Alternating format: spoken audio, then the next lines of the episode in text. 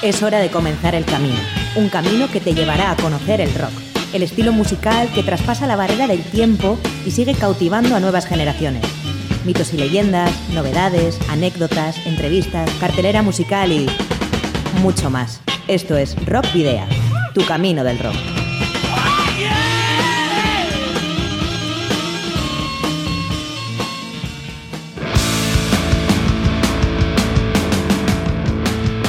Saludos y rock and roll. Regresamos a Rock una semana más para mostrarte lo mejor del rock y el metal. El camino ha echado a andar y como es habitual últimamente te guiamos desde el estudio Sergio Martínez y desde el control de sonido Miguel Ángel Puentes. Te recordamos que puedes seguirnos a través de nuestra página de fans de Facebook y en arroba de Twitter y que además si lo prefieres también puedes contactarnos en el correo electrónico rockvidia.gmail.com y en el 944213276 de Candela Radio. Comenzamos. Para la ruta de hoy, en Rock Video, hemos llenado las alforjas de contenidos que te desvelaremos en las próximas paradas. Os voy a titular. Vais a hacer ejercicio hasta reventar. Un, dos, tres, más.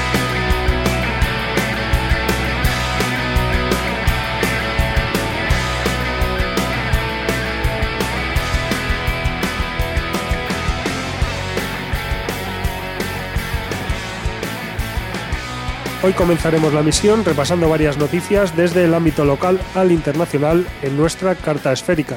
Continuaremos con la noticia más destacada de la semana en la brújula, donde repasaremos la trayectoria musical de una de las bandas más admiradas y respetadas del rock, Black Sabbath. Y es que el cuarteto de Birmingham, como sabéis, puso punto final a su trayectoria musical el pasado fin de semana en su localidad natal. Por otra parte, recordaremos la publicación de Solid Ball of Rock, el décimo disco de estudio de los británicos Saxon, y del que escucharemos un tema que ha quedado al otro lado del silencio. Conoceremos cumpleaños, aniversarios y publicaciones de discos en nuestra sección habitual El Paseo de la Memoria. Y finalizaremos en la Ciudad de la Furia, donde os indicamos algunos buenos conciertos para este fin de semana. Pero antes de nada queremos agradecer el apoyo de la comunidad americana al otro lado del charco, y en especial a Colombia, por el apoyo que nos envían desde su país a este nuestro y su programa. Lo hacemos con Hermano Americano, tema original de los madrileños Obús y publicado en 2010 e incluido en su disco Cállate.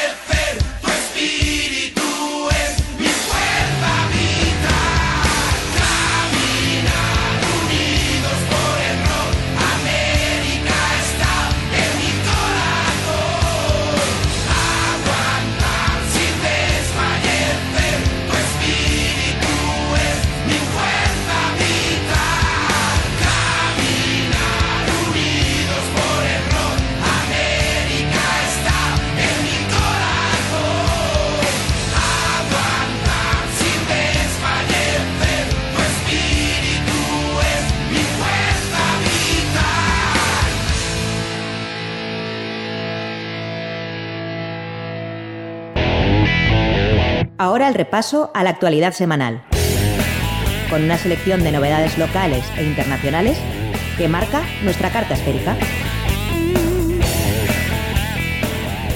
Stereosonic, la Asociación Cultural para la Promoción de la Música de Guecho, hace un llamamiento a las bandas del municipio para que envíen temas que puedan ser incluidos en la banda sonora de una película, no importa idioma ni estilo, y los cortes deberán enviarse a info@stereosonic.com antes del 28 de febrero, para un proyecto de largometraje que está desarrollando Actual Films.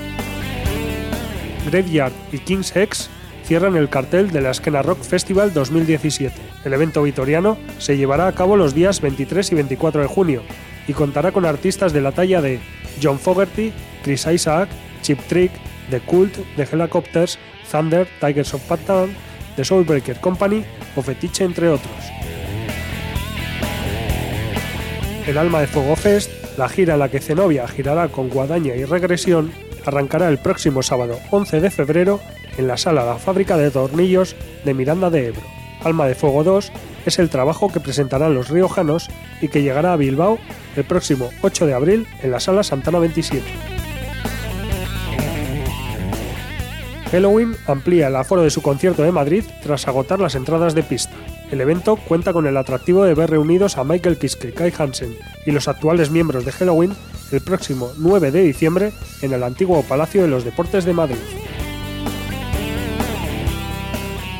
Scorpions anuncia dos nuevas fechas en España para su gira europea de 2017. Las dos únicas citas estatales tendrán lugar el 12 de julio en el Estadio El Malecón de Torrelavega y el 14 de julio en Mérida, junto a Medina Zara y Bucéfalo, en el marco del segundo Stone Music Festival. La banda de thrash metal Creator, número uno en las listas de ventas de Alemania con su nuevo trabajo Gods of Violence, y lo han conseguido en apenas una semana. Escuchamos el tema Fallen Brother, en cuyo videoclip homenajean a músicos fallecidos, desde Bon Scott a Lemmy Kilmister, pasando por Scott Columbus, David Bowie o incluso Leonard Cohen.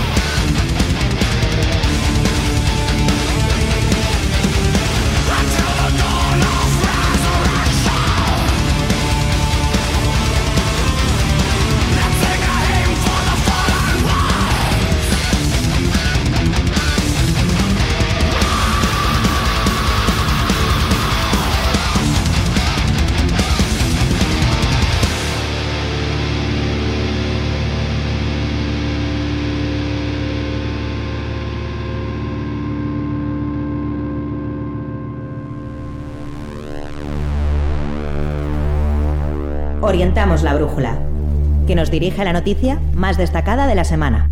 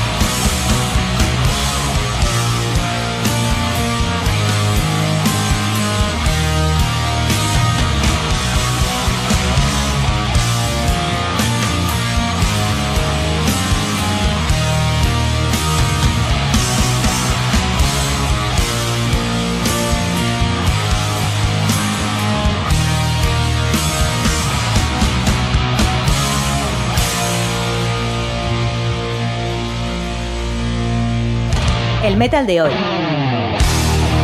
Y siempre en Rock Video.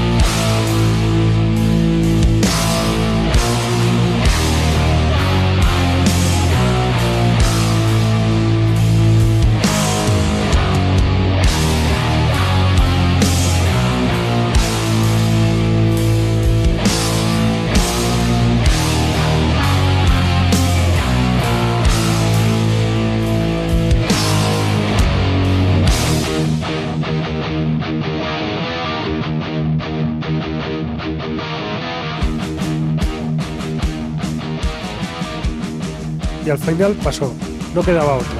48 años después de que el cuarteto original se formara con el nombre que ha pasado a la posteridad, y prácticamente 47 después de que se publicara su álbum debut un viernes 13 de febrero de 1970, Black Sabbath dijo adiós, en principio para siempre, aunque el tiempo lo dirá. Birmingham fue la ciudad industrial que vio nacer a aquellos muchachos y que vivieron una dura posguerra entre acero, hollín, desazón y pesimismo, y el caldo de cultivo ideal para que surgiese de lo más profu- profundo del acero el heavy metal. O quizás podríamos decir de lo más profundo de la tierra, ya que ese era en un principio el nombre de la banda, Earth. Cansados de que les confundieran con otro grupo, lo cambiaron finalmente a Black Sabbath en 1969, inspirados por el título de una película de terror italiana.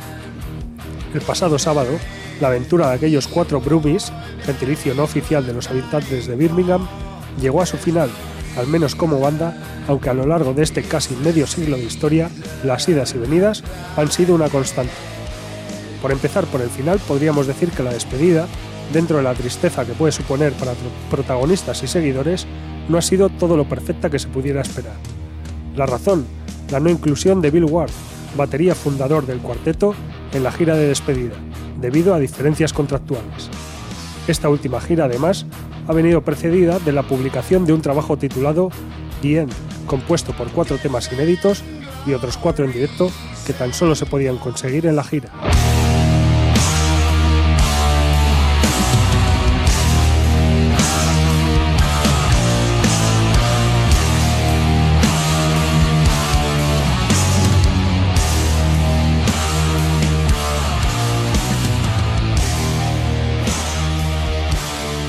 Claro que Ozzy Osbourne, Tony Iommi y Geezer Butler tampoco han estado juntos siempre. De hecho, es el guitarrista Tony Iommi el único miembro original que ha permanecido siempre en el seno de la banda. La última reunión se hizo efectiva el 11 de noviembre de 2011, en una rueda de prensa celebrada en California. Se confirmaron una serie de fechas y un nuevo disco. Una serie de problemas, sin embargo, dieron al traste con los planes de tocar en directo. Primero, el linfoma que le fue detectado a Iommi, y después, la negativa de actuar de Bill Ward si no era con contrato. En junio de 2013 vio la luz 13, el decimonoveno LP de estudio de Black Sabbath, y cuyo segundo sencillo, End of the Beginning, hemos escuchado antes de comenzar esta información. Como curiosidad, decir que el tema debutó en el episodio del 15 de mayo de CSI, Crime Scene Investigation, en el cual aparecen los tres miembros de la banda. Antes de esto, los cuatro miembros originales no trabajaban juntos desde comienzos del nuevo siglo, después de juntarse en 1997, 18 años después de que Ozzy Osbourne fuese despedido.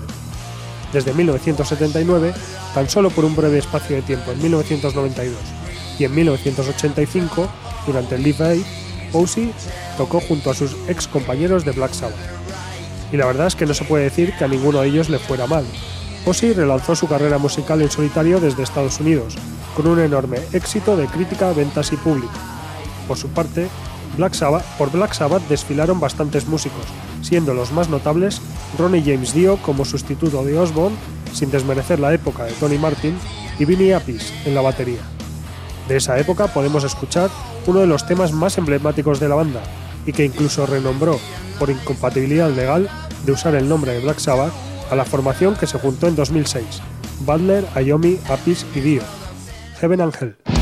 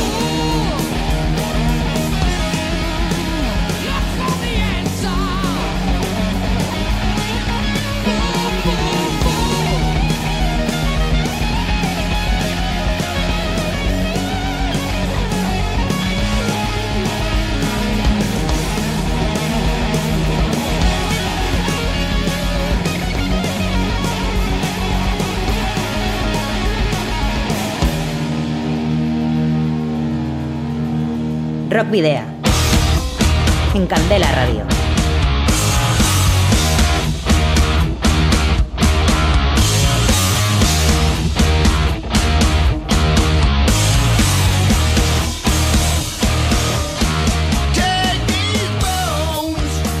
Antes de los dorados comienzos de la década de los 80, la situación con, Ozzy Osbourne se había vuelto insostenible debido al consumo abusivo de drogas. Todos las consumían, pero Ayomi decidió expulsarle debido a su actitud y su falta de ideas. Technical Ecstasy y Never Say Die, séptimo y octavo disco de estudio respectivamente, no tuvieron el éxito esperado y la crítica tampoco se puso de parte de ellos, a pesar de que con el tiempo ambos fueran certificados como disco de oro en los Estados Unidos.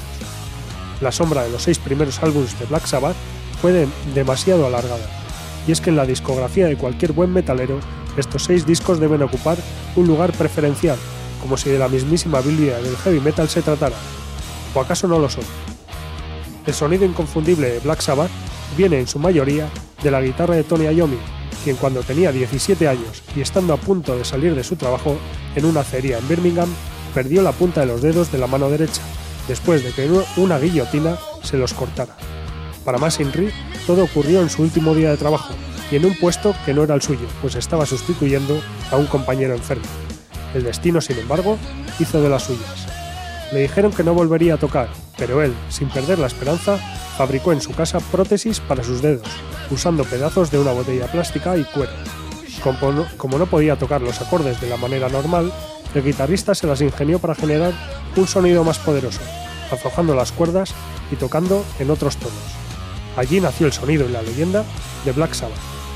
Para finalizar este somero repaso a la carrera de los padres del heavy metal, lo haremos desde el principio, con el primer single que publicaron en enero de 1970 a través de Fontana Records, subsidiaria de Philips Records y con quienes habían firmado un contrato en diciembre de 1969. El tema es Evil Woman y fue incluido en el debut homónimo de los Brumis, publicado como hemos dicho antes el viernes 13 de febrero de 1970.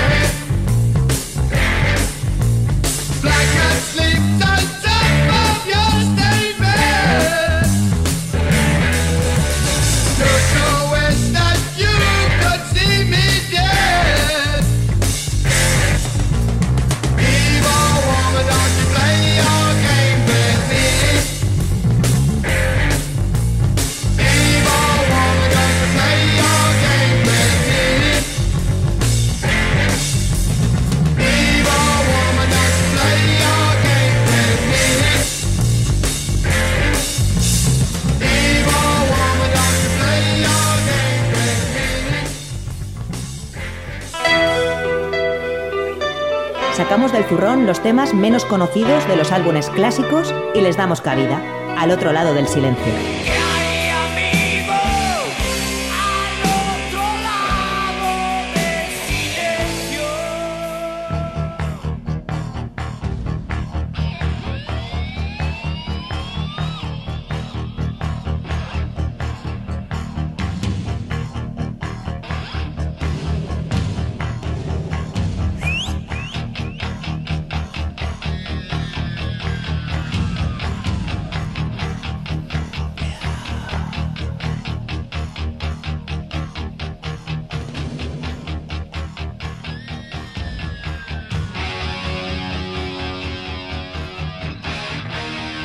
Finales de los 80, la banda británica Saxon, una de las más destacadas y adalid de la New Wave of British Heavy Metal junto a Iron Maiden, no pasaba su mejor momento. Venía de firmar dos, dos discos, Rock the Nations de 1986 y Destiny de 1988, que no habían cumplido las expectativas de la discográfica, que buscaba un sonido más glam con el que triunfar en Estados Unidos, de sus seguidores, que se sentían defraudados, y propias por haberse traicionado a sí mismos. Por si fuera poco, durante la gira de presentación de Destiny, Paul Johnson, que ocupaba el puesto de bajista, decidió abandonar el barco. En su lugar, contrataron a un joven entusiasta inglés llamado Nibs Carter, que hasta el momento solo había firmado un disco. Claro que esa grabación había sido con la banda Fastway y su álbum On Target, en el que participaron Eddie Clark, Don Airy, Neil Murray o Lee Hart, entre otros. En cualquier caso, Saxon encontraron un filón en Carter, con el regreso a los parches de Nigel Glocker tras un año fuera de la banda y el trío de fundadores Vic Byford, Paul Quinn y Graham Oliver, el quinteto se puso manos a la obra. Una vez finalizada la relación contractual con EMI, su anterior sello, firmaron con Virgin Records, que les dio la libertad compositiva y de decisión que no habían tenido en sus dos últimos trabajos. Y ahí fue donde se reveló el entusiasmo y las ganas de comerse el mundo de un cuasi neófito como Tim Nips Carter. De los 11 temas que conforman Solid Ball of Rock, 5 llevan la única firma del bajista y en otros 3 comparte la autoría con alguno de sus compañeros. En esta última categoría entra Requiem We Will Remember, el corte que se eligió como sencillo y se estrenó en marzo de 1991. Un medio tiempo hímnico que homenajea a los músicos fallecidos del rock sin mencionar a ninguno. Por otra parte, el regreso de su sonido a los orígenes, aunque con alguna pincelada de su última época aún presente, les permitió viajar por primera vez en sus 13 años de carrera a países como Australia, Japón o Paraguay y Uruguay en Sudamérica. La fiereza y velocidad de temas como Altar of the Gods, compuesto por Carter, y el heavy clásico de Lights in the Sky se, se entremezclan con medios tiempos más clásicos como Solid Ball of Rock, I'm on Fire o I Just Can't Get Enough y una balada de la factura de Refugee. Sin olvidar la demostración a las cuatro cuerdas de Nips Carter en Bavarian Beaver, corte de poco más de un minuto que sirve como preludio al Crash Dive, tema que también se inicia con una fuerte presencia del novato. En Rockvidia, sin embargo, nos quedamos con Baptism of Fire, composición de Carter que no desmerece a ninguno de los grandes temas del décimo álbum de estudio de la banda de Barnsley.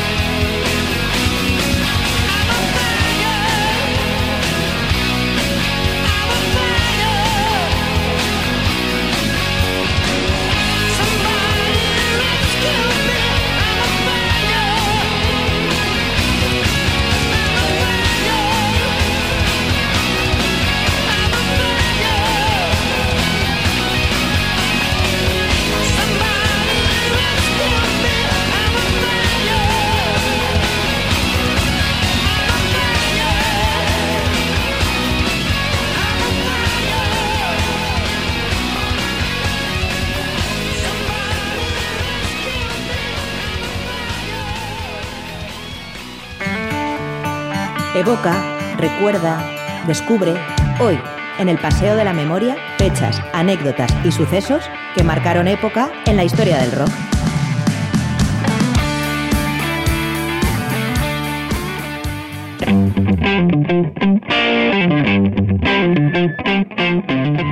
Una semana más recordamos acontecimientos que tuvieron eh, lugar en una semana como la que nos ocupa, en este caso del 6 al 12 de febrero.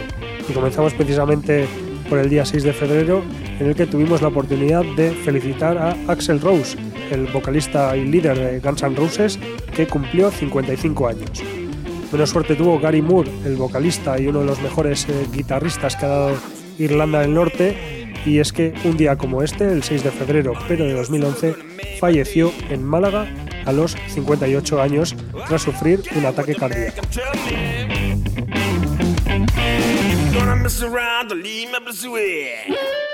En cuanto al 7 de febrero, tenemos a Michael LePont, el bajista de Symphony X, que cumplió 51 años eh, aquel día. El mismo día, David Bryan, teclista y co-compositor de Bon Jovi, cumplió 55. Alan Lancaster, por su parte, ex Status Quo, miembro fundador de la banda británica, cumplió 68 años y Pink Floyd eh, presentó en 1980 por primera vez el espectáculo The Wall en directo. Fue en Los Ángeles y como decimos el 7 de febrero de 1980. En cuanto al 8 de febrero, eh, lo único que tenemos es eh, que felicitar a Vince Neil, el vocalista de Moldy Crew, la banda extinta ya en estos momentos, que cumplió 56 años.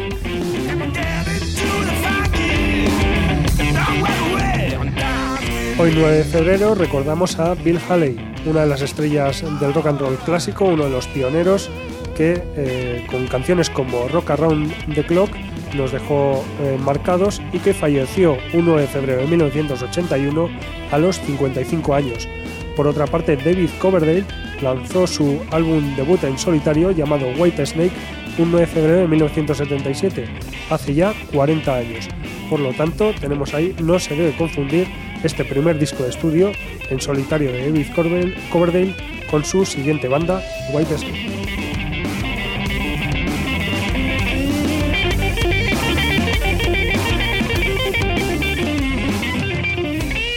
mañana 10 de febrero cumpliría 55 años Cliff Barton, el legendario bajista de Metallica, eh, si no fuese porque falleció un 27 de septiembre de 1986 tras sufrir un dramático accidente de tráfico en Suecia mientras estaba la banda de gira. Otro de los cantantes clásicos del rock and roll, Jim Vincent, nació un 11 de febrero de 1935, aunque nos dejó el 12 de octubre de 1971 a los 36 años. Frederick eh, eh, guitarrista de Mesuga, llegará el día 11 de febrero a los 47 años y el próximo sábado también eh, Bart Vikernes, mente pensante de la banda de black metal Burzum, alcanzará los 44. Steve Hackett, guitarrista de Genesis, cumplirá el próximo domingo 67 años, mientras que Roy Manzarek, el famoso teclista de The Doors, no podrá hacer lo mismo el próximo domingo, ya que nos dejó en 2013 a los 74 años. Por otra parte, en 1972, The Allman Brothers Band publicó su LP It a Pitch, un 12 de febrero de 1972, como decimos. Y regresamos al 8 de febrero, que fue ayer, cuando se cumplieron los 20 años de la publicación de Kingdom of Madness, el primer disco, bueno, en realidad fue el segundo, pero primer disco oficialmente de la banda alemana Edguy, que como decimos se publicó el 8 de febrero de 1997. Y para recordarlo mejor, vamos a escuchar el primer tema que, que abre este disco, titulado Paradise.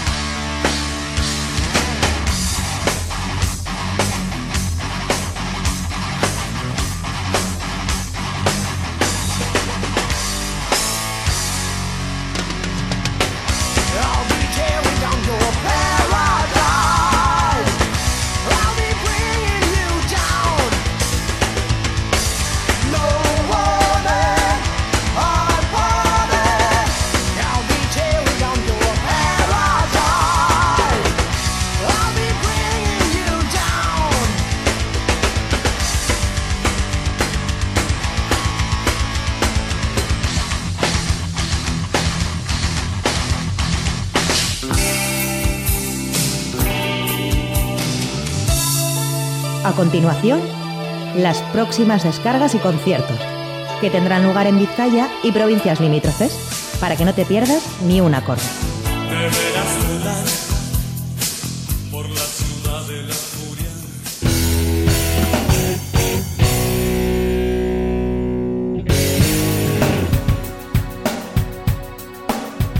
En cuanto termine el programa, a las 9 de la noche, tendremos eh, oportunidad de acudir a la sala Esquena de Ibáñez de Bilbao para ver el concierto de Walking Dead on Broadway junto a Black Ocean Witness y All I Need, como decimos, en la sala Esquena de Bilbao en unos minutos, a las 9 de la noche.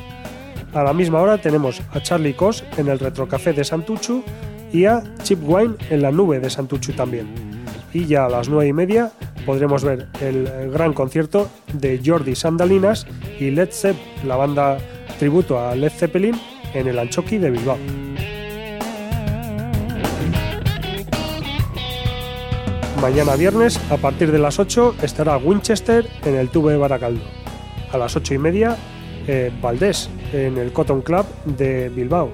Y a partir de las 9 y media tendremos Festival de Tributos de Extremo Duro, Marea y Platero y tú en el Anchoqui. Más tarde, a las eh, 10, en el Café Rock Volatín de Portugalete, podremos ver a Leather Boys y a las eh, 10 también a The King Can, Level Juif Underground y Panics en el Anchoqui de Bermeo. A las 10 y media estará presente Heisenberg Band en el Pause and Play de Baracaldo y finalmente tendremos a Radioactiva también a las 10 y media en el Caricato de Hermua.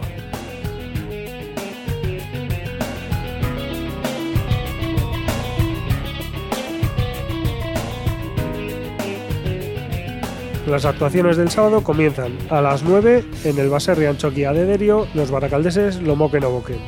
Y precisamente en el Cuervo de Baracaldo actuará a la misma hora James Room. No dejamos de actuar a las 9 con Barbarian Swords, Melmac y Sonámbula en la sala de Dasca de Baracaldo también. Y no nos movemos ni de Baracaldo ni de las 9 de la noche, ya que Nasty de Plasti, Barrio de Cadencia, estarán en el Café Teatro Chos de Baracaldo, como decimos. Cobra y Willis Drummond estarán en la sala Iparraguirre de Guernica a partir de las 9 y media, mientras que a las 10 un nuevo concierto en Baracaldo, esta vez en el Ampli con Big Mouth. Finalizamos este sábado baracaldés en eh, Portugalete, en el Café Rock Volatín con Outer Heaven a partir de las 10 y media.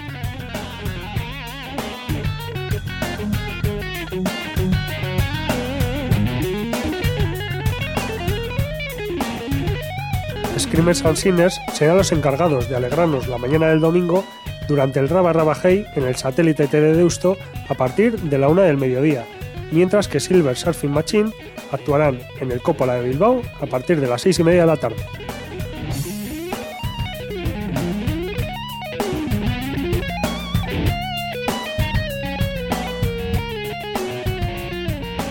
Y el concierto que destacamos eh, esta semana es el que tendrá lugar el próximo sábado a las 9 de la noche en la sala Asquena de Bilbao. Ahí actuarán los eh, cordobeses Estirpe junto a Moncada 20, eh, como decimos en la sala Asquena de Bilbao a partir de las 9 de la noche. La entrada cuesta 13 euros y es noticia este concierto por dos motivos. Por un lado, Estirpe nos presentará su último disco, Jam Fusion Class Clan de 2016 y por otra parte, eh, conocimos la semana pasada que la banda se despide, que se va a retirar durante un tiempo, por lo tanto es una oportunidad inmejorable de ver a esta banda antes de que se separe. Como decimos, Estirpe, la banda cordobesa, junto a Moncada 20 en la sala Esquena de Bilbao a partir de las 9 de la tarde del próximo sábado. Entrada vale 13 euros. Escuchamos de su último disco de Young Fusion Clan, El color de mi voz.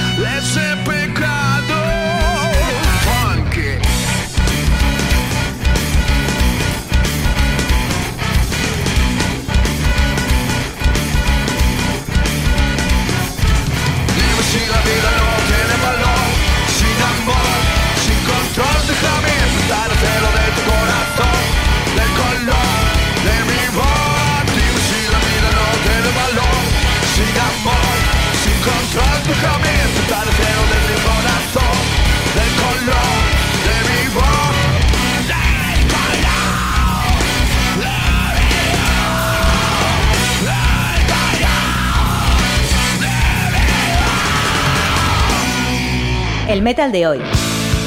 Y siempre en Rock Video.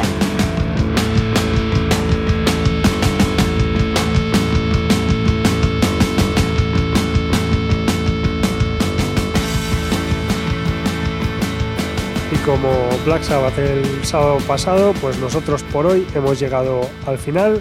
Te recordamos que puedes seguirnos a través de nuestra página de fans de Facebook y en arroba rockvidia de Twitter. Y que como siempre podéis dejarnos un mensaje si así lo deseáis en el correo electrónico rockvidia.gmail.com y en el 94421-3276 de Candela Radio Bilbao. Por otra parte, no olvidéis que tenéis disponibles los, los programas ya emitidos en iVoox y en nuestras redes sociales y que podrás escucharnos el próximo jueves de 8 a 9 de la tarde en el 91.4 FM de tu receptor y a través de la web candelaradio.fm. Saludos y rock and roll.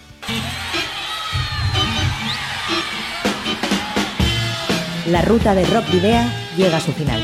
Nos reencontramos en las ondas para continuar la travesía, descubriendo y reviviendo nuevos y antiguos senderos que transitan por el universo del rock. Hasta la próxima semana.